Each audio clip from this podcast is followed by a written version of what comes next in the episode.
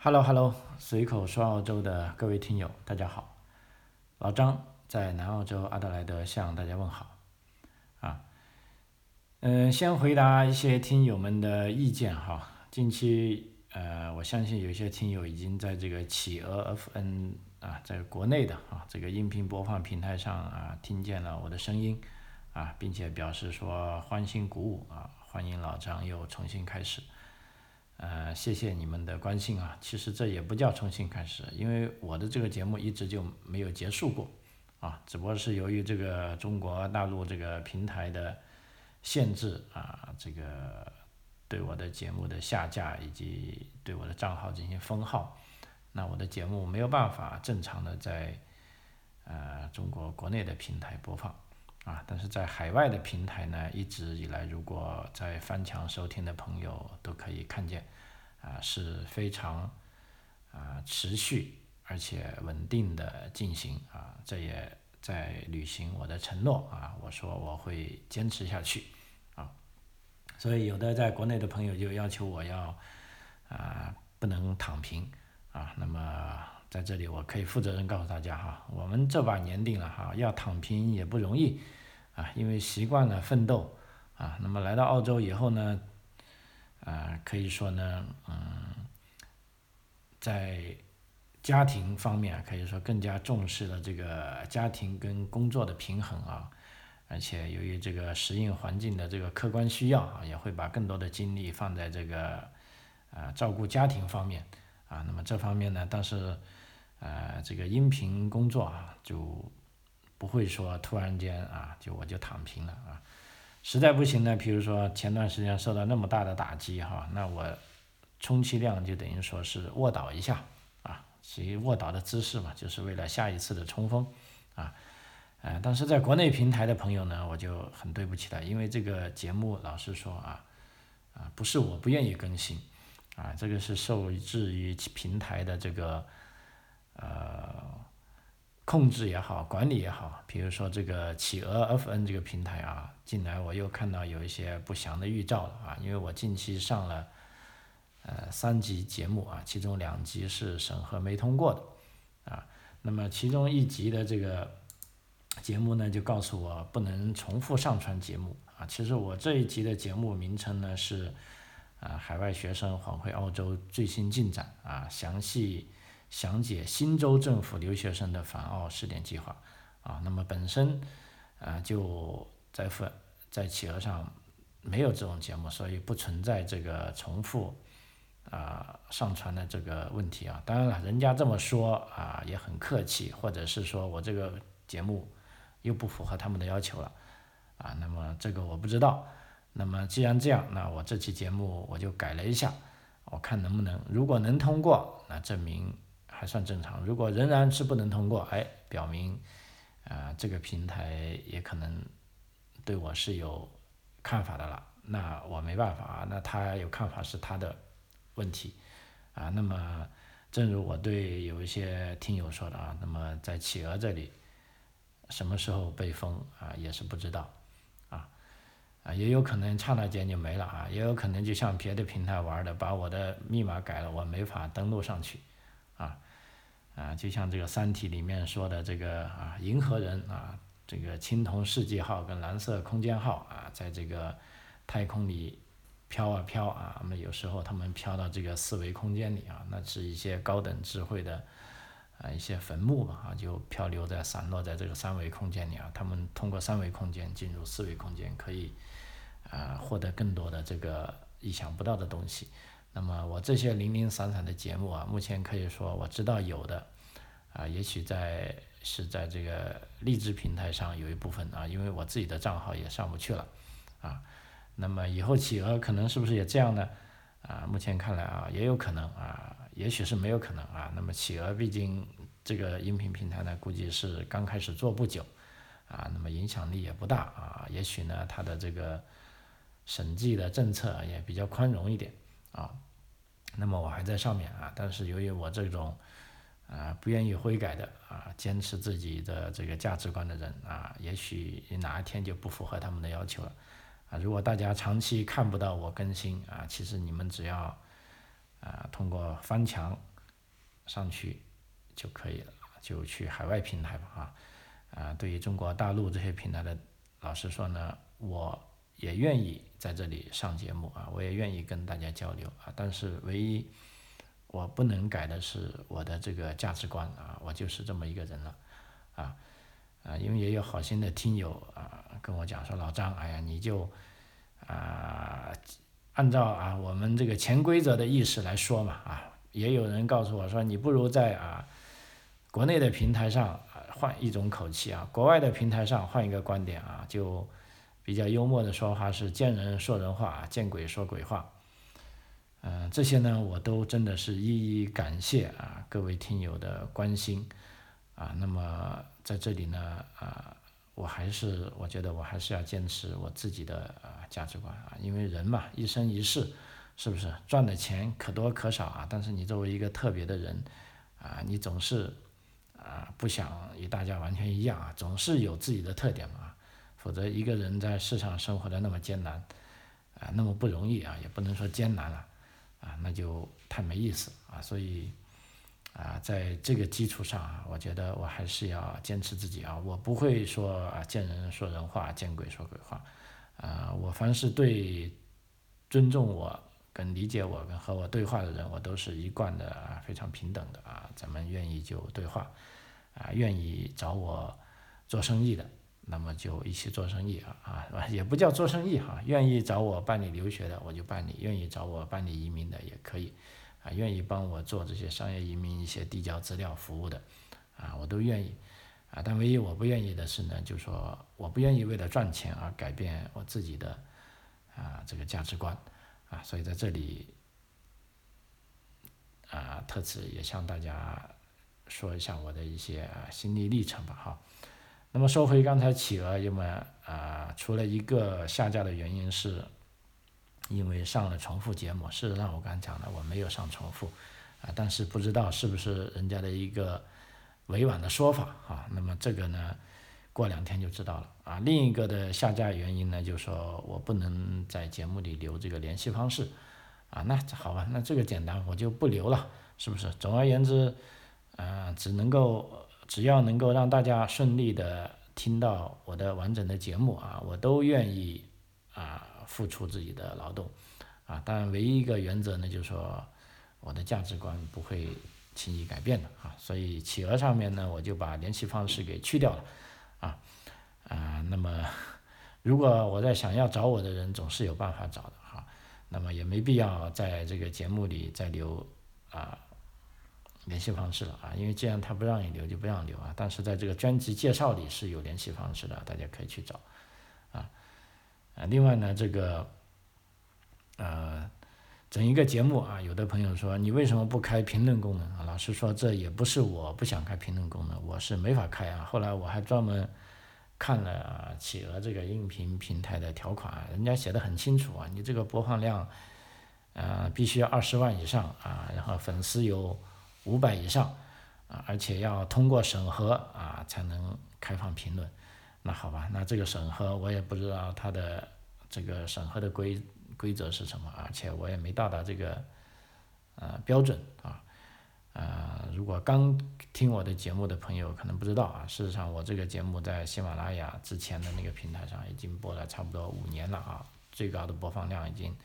啊达到超过一百万了啊，这个订阅量也有一万多了啊，但是一夜之间啊就没了啊，说没了就没了啊，呃，所以这个啊，好吧，这个历史的话题就不多聊了哈。那么今天主要跟大家聊一聊，主要是这个。澳洲的这个最新的这个呃疫情情况啊，以及这个呃很多朋友关心的这个呃留学生啊到底什么时候能回来啊？因为之前已经讲过了一期新州的留学生回来的一些啊具体的措施啊，虽然那个节目啊被下架了啊，但我刚才已经按要求改了一下，看尝试一下能不能上架啊。如果回新州的，大家可以看一下。啊，那么这一期主要就想回澳洲的啊，sorry，回这个维多利亚州的，啊，其实新州跟维多利亚州呢是澳大利亚最大的两个州啊，这两个州的留学生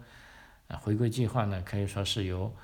啊指标性的啊，也就是说，如果他们一旦成型，别的州立马就跟进了，包括我所在的南澳洲，啊，事实上现在南澳洲早已经做好准备了，啊，啊，但由于这个疫情啊比较反复，啊，所以现在大家都忙着在打针，啊，就把这个预防针打了再说，啊，那么现在先说说目前澳洲啊，截止到今天为止啊，我今天做节目的时间是二零二一年的十月八号，啊。事实上，从数据来看啊，这个澳大利亚的这个疫情还挺严重的啊，因为新州啊，新南威尔士州有六百四十六例新增啊啊，还有呢出现了十一例死亡啊，同时呢还有一个啊最新的情况就是新州呢是发现了这个德尔塔病毒的这个啊变异毒株啊，这个是比较可怕的，因为我们知道目前啊在传染的这个新冠疫情的病毒，主要就是德尔塔变变异的毒株啊，最早是源自这个啊，据说是印度吧，哈。那么目目前新南威尔士州发现的这个德尔塔变株毒变变异毒株呢，这个啊，按照科学家的说法呢，这个传播力跟毒性呢都暂时不明确啊。那么这个是新州首席卫生官这个 Carrie Chand 这个博士啊，他在今天上午宣布这个发现。啊啊，但他已经说了啊，没有迹象显示新毒株在传播力、毒性或者突票突破这个疫苗有效性方面和之前的毒株有任何不同。啊，目前有八个病例被发现了感染这种新的德尔塔毒株。啊，那八个病例呢，其中有七个是同一个家庭的七名成员和另外一个啊单独的病例。啊，目前这个新州卫生部门呢，正在对新毒株的来源和传播渠道啊进行调查。啊，目前呢最新消息就这样啊，就也就是说有新毒株啊，但不知道什么情况啊。那么老张这边也会继续跟进啊，因为这个新情况呢很令人啊担心啊，就说新州的这个留学生。啊，回来的计划啊，到底能不能执行，或者甚至整个澳大利亚边境究竟能不能按期开放啊？呃，另外情况呢，首都领地是新增了四十例啊，那么昆州呢啊新增了三例啊，而且也放松了限制啊，那么其中还有一个大州啊，就是说维多利亚州啊，这个是比较恐怖啊，维多利亚州可以说这个疫情的数字也啊非常令人显著啊，今天维多利亚州是新增了。一千八百三十八例啊，可以说这个增长量啊直追，并且超过了这个新州啊，其中五个案例死亡啊，可以说这个病例病例数啊啊再创历史新高啊。那么作为啊新州呢，现在啊维州呢，现在最新的情况呢，就宣布要求三年级以上的儿童在室内都要强制佩戴口罩。啊，那么这也是一个最新的措施，也是澳大利亚可以说对口罩的要求最严格的啊。因为之前都说十二岁以下的孩子，由于啊怕他们戴不好口罩，所以就没有要求他们戴口罩啊。但是呢，现在呢，从明天开始呢，维多利亚州已经要求三年级以上的孩子，三年级嘛，我们想一下，大概就呃是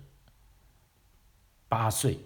啊。八岁以上的孩子在室内是要求啊强制戴口罩的啊，也就是说，啊从这个疫情的预防措施来说，呃是已经又严重了啊。但关键呢，这个边境开放呢，目前啊所有的官员啊都比较嘴硬，就说我们的边境还是会继续按计划开放啊，因为现在疫苗呢可以说是注射的非常快。啊，那么新州呢，第一针注射率呢已经到达了百分之九十了，啊，可以说，呃，目前新州虽然每天还有六百多案例的这个增长啊，但是新州已经慢慢的把这个隔离措施已经放开了，就说现在州内已经陆陆续续开始流动起来了。那么，呃，目前的消息呢，就说下一下一周开始啊，整个全州都继续放缓，啊，也就是说我们可以看见随着这个。呃，疫苗注射率的增加啊，这个政府部门对这个疫情的数字啊，对这个感染的数字已经不是很在意了啊，那真的就是把它看成一个数字啊，所以在这里呢，就说，呃，建议大家没有打疫苗的要赶紧去预约了啊。现在可以说疫苗也非常好打，也非常充分啊。那么老张我也预约上了啊，在这边大家汇报一下，也就是说要为这个啊澳大利亚国境重开啊做出贡献啊，打就打吧，反正大家都打了啊。而且今天还有一个消息，就是说澳大利亚政府已经开始批准打第三针啊加强针了啊。那么第三针加强针呢，第一优先人群呢将会是啊医护人员啊，第二优先呢就是老年人啊，第三优先呢是一些啊这个免疫机制啊比较差的人啊。那么这三种人群呢可以优先打第三针这个加强针啊。另外呢，这个维多利亚州啊，这个政府部门也在内部发通告了，就是说强制所有的政府雇员啊必须要打针啊，普通民众呢他没法强制他啊，但是对政府雇员呢他是可以强制啊，也就是说，如果你们不打针，那你们就不要来上班了啊，所以在这个打针方面啊，可以说是啊各级政府啊，尤其是州政府这一块啊。下了很大的力度啊，尤其像这些疫情现在看来比较显著的州啊，维多利亚州啊，大家如果关注澳洲的疫情，你接下来可以多看一下维多利亚州怎么样啊？因为现在的疫情就是，呃，如果说澳洲有疫情，就是指啊维州跟维多利亚州跟这个新南威尔士州啊，因为这两个州是最大的州啊，他们的一举一动。啊，他们的疫情啊，也可以明显的影响着整个澳洲这个呃边境开放的程度啊。今天还有一个比较有趣的消息呢，就被媒体报道，就是说这个维多利亚的州长啊，这个丹尼尔安德鲁斯啊，这个州长也是疫情期间啊比较著名的州长啊，每天都坚持开新闻发布会啊。啊，直到开到前几个月，说有一天在家里突然摔倒了，摔得很厉害啊，结果在家里休养了两个月，啊，嘣儿，现在又出来了。那么出来呢，他被发现，啊，他在有个地方没戴口罩，啊，因为维多利亚警方证实呢，他们正在评估啊，这个社交媒体上留的一段视频，在视频中呢，啊，这位州长呢在。昨天啊，礼拜四的时候，在抵达议会的时候没有戴口罩啊，因为这个视频我也看到了，就是说安德鲁斯他坐车抵达议会的时候，他还是戴着口罩，但是他当他走到这个媒体发布区之前，啊，他摘下了口罩啊。由于墨尔本目前的口罩令是规定了，十二岁以上的墨尔本人无论。何时离开家，无论在室内还是室外，都必须要戴口罩啊，除非有合法的豁免，比如说，啊，他这种室内是以这个广播为目的啊，但问题呢，现在啊，丹尼尔州长呢，他认为他去媒体区是准备去发表讲话的啊，所以这位州长先生在一份声明中说呢，他希望警方对他的行为进行评估，如果警方选择对他处以罚款。那么他将支付罚款，啊，如果警方选择不罚款，那他将把相同价值的钱，啊，捐给一个慈善机构，以支持处在疫情中的人们，啊，因为这是一个疏忽，但也事关重大，每个人都需要遵守规则，啊，我很抱歉，呃，发生这种情况，啊，他自己也说他简单的看了一下录像。啊，看起来是他当时走进摄像机前是为了让摄像机录制一段内容，啊，他认为那时你可以不戴口罩，啊，他是这么说的，啊，那么其实，在疫情期间呢，是有很多个啊澳洲政要啊都被这个民众雪亮的眼睛发现，由于他们没戴口罩被罚款啊，其中最大的一个官呢是 Joyce，是一个就澳大利亚的副总理。啊，他是被发现没戴口罩就被罚款了。目前这个呃州长啊安德鲁斯啊，如果他被确认要罚款的话呢，估计他是要啊罚这个应该是四百澳元吧，按照口罩令啊啊，所以可能看一下明天的情况啊，如果他是被罚款的，我们很快就会知道啊。所以在澳洲来说，我们看当这个政客。啊，还是挺不容易的啊。说到这个政客，还有一个州啊，也是这个新闻比较多的州，就新州的啊州长跟副州长啊都辞职了啊。州长是因为这个呃廉政公署的调查啊，他跟某一个啊应该是他的朋友吧啊有这种呃商业关系啊，那么被调查那这位州长呢，他说与其被你调查呢，那我还不如先辞职啊，所以这个州长就辞职了。啊，州长辞职之后不久呢，也就几天的时间，副州长也辞职了。啊，副州长辞职，我现在一下子不记得了，我就不讲了啊。反正，啊，在这个礼拜啊，新州长呢已经上台了。新州长是非常年轻啊，才啊三十九岁啊，简直是太年轻了啊，比我还年轻啊！但是我相信啊，他们呃上台以后，那老实说，他们的压力是啊比较大的哈。OK 啊，讲完这个澳洲疫情，说总体来说啊，对对对，后面再收一下我在南澳洲的疫情啊，南澳洲的疫情现在来说，呃，每天都有案例啊，呃，但是大家都不紧张了啊，因为一方面啊，大家都知道是这个样了啊，亲眼看到新州、维州从每天新增一千的案例啊，到现在啊，老实说，大家对这些数字已经不敏感了啊，但这个。南澳洲这个案例呢是比较有一些特点啊，我看了一下这个暴露点啊，基本上都是一些呃加油站啊，为什么呢？因为南澳洲它处于一个交通节点上，有很多从这个新州过来的货柜啊，从维州过来的货柜都要路过南澳洲啊，他们路过南澳洲啊，或者去西澳啊，或者呢他来南澳洲拉这些农产品。那么这时候呢，这些啊患了新冠病毒的人呢，他在一些油站啊，比如说他们要停下来加油，他们要上厕所，啊，他们要吃东西，啊，都是这些油站是暴露点，啊，从这个 Sedona 到 Port Augusta，到 Port Wakefield，到离我们家最近的，我看到一个二级暴露点啊，是在这个 Port Rush 路上，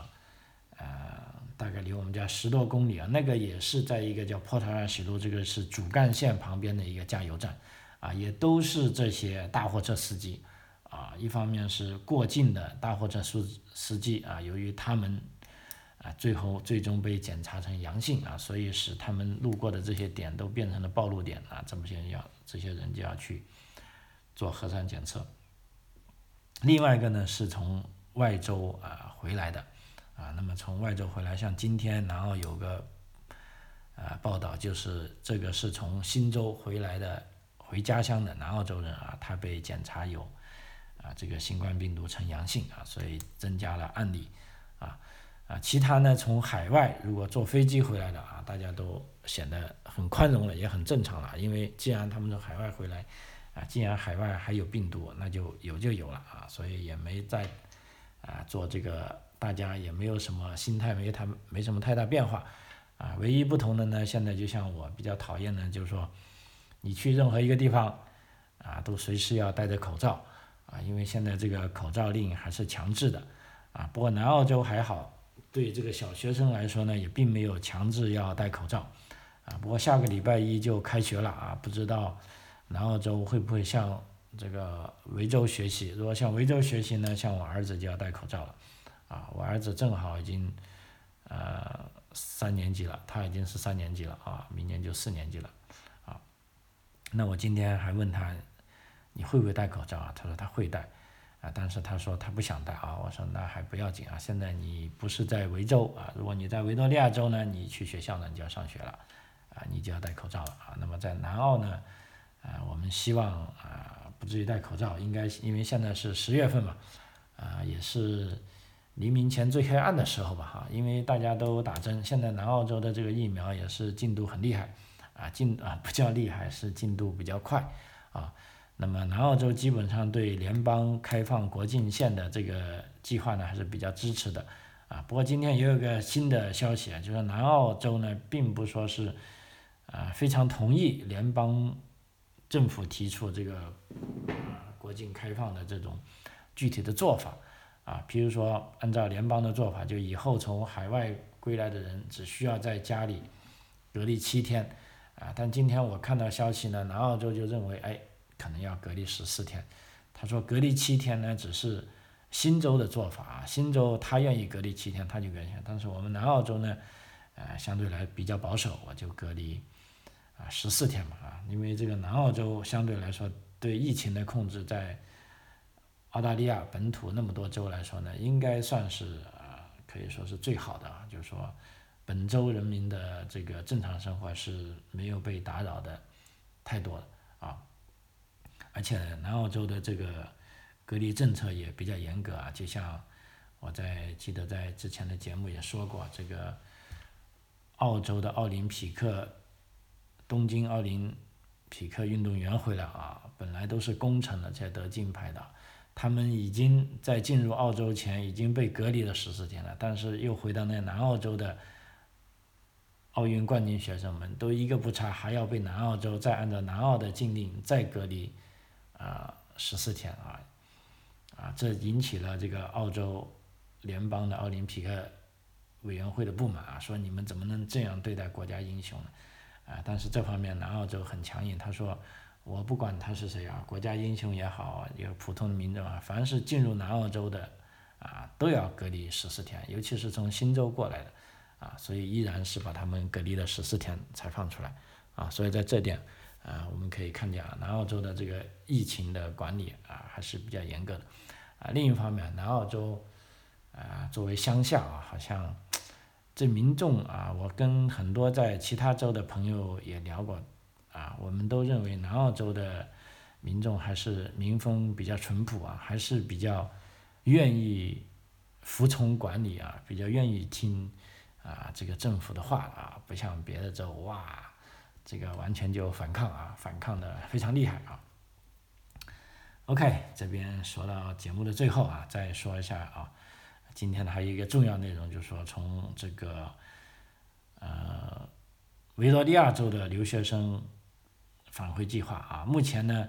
啊维多利亚州呢已经敲定了啊海外学生错峰陆续返回澳大利亚的计划啊，注意这个计划目前已经给提交给联邦部门。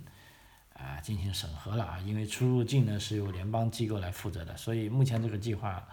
还没有得到联邦政府的批准啊。但新州那个计划呢是批准的啊，新州那个计划呢是从十二月底先回五百个人啊，然后就陆陆续续回来。那么新州呢是这样的啊，sorry，维州呢是这样的，按照该计划的安排呢，每周将会有一百二十名啊读大学的留学生啊。抵达澳洲，啊，抵达维多利亚州，就每周是一百二十名，啊，然后呢，在现有的啊这个基础上，如果读大学的回来了，然后就读这个 TAFE 的和读中学的，将在此后的时间里啊陆陆续续的到达，啊，那么至于这个费用呢，就说首先是各大学将为额外隔离的名额啊，就说对这个隔离设施隔离的费用提供资金。那么学生则要支付啊飞往墨尔本机票的费用。那么新州呢，这就稍微啊重复一下，新州的玩法呢，就是说在十二月初啊，将有五百名来自世界各地的学生将被允许乘坐两架包机进入澳大利亚啊，嗯。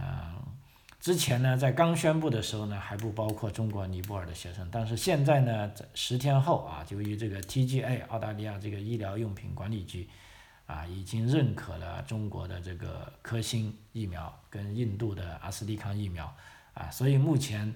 啊，凡是注射了包括辉瑞、强生、莫德纳、阿斯利康啊，以及中国科兴和这个印度阿斯利康疫苗的。啊，这些学生都可以啊回这个新州，那么我相信维州大概也是这个样啊。虽然维州还没有对这个疫苗的进行额外的说明，但是既然新州这么做了，那我相信维州也一定这样做。那么其他州肯定也会跟进的，就是说只要你 TGA 认可的疫苗啊，都可以进来。啊，不过呢，由于现有的这个数据不充分哈，这个 TGA 并没有初步评估啊，另外四款疫苗，就是说一个是中国国药集团的啊，大家注意啊，在中国大陆的学生，如果你注射的是科兴的啊，那恭喜你，你可以在第一步试点的时候就可以回来，啊，但是你如果注射的是这个国药集团的，啊，那不好意思，目前这个由于数据不够啊，TGA 还没有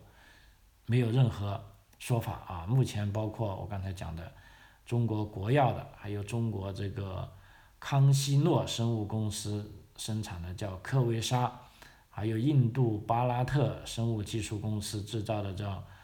c o n v e n s i n 以及俄罗斯加马利研究所研发的这个卫星五号啊，那么这四款呢还没有得到认可啊，但是 TGA 表示呢，随着更多的数据的出现啊，这些疫苗呢可能会在未来几周或几个月内啊得到认可啊，所以这个啊，综上所述啊，现在大家可以知道了，整个澳大利亚的啊，尤其是对于留学生的入境啊，可以说是。啊，非常重视啊！那包括新州已经出台了五百名，从十二月开始进来啊。那么维多利亚州呢，也应该从十二月初每周大概一百二十名啊。那么其他州呢，我想啊，南澳洲啊跟昆士兰州也大概是每周应该也有一百多名啊，大概在十二月可以进来啊。那么所以陆陆续续呢，啊需要啊返回澳洲的。啊，留学生大概都可以返回了，啊，那么这这一点呢，尤其是这些大学生，大家都可以做好准备，啊，对这个主要是疫苗啊，你只要是打了疫苗啊，保存好这些啊证明，并向你所在的大学提供这些资料，啊，我相信呢，啊，这个大学呢会根据啊这个课程的轻重缓急，啊，一步一步把学生接回来，啊，至于其他学生，比如说中学生。啊，如果十一、十二年级呢，那么现在依然可以申请豁免入境啊。那如果不是十一、十二年级呢，啊，目前来说呢，应该是排上日程了啊。只要我们呃可以这么估计啊，只要这个入境的手续啊一旦开始啊，它就不会那么轻易停下来了啊。那么至于国际旅客呢，就说拿这个旅游签证的朋友呢，可能你们要啊稍微等等啊。我觉得应该是在。呃，二零二二年吧，啊，对持有澳大利亚旅游签证的啊这些游客啊也会开放啊，那么一切都在慢慢好转啊，澳大利亚也重启在即啊，老张我也非常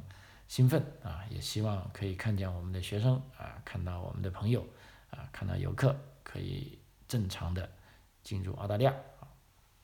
好，这一期节目到这里为止，啊，张口澳洲非常感谢您的收听，我们下期再见，谢谢。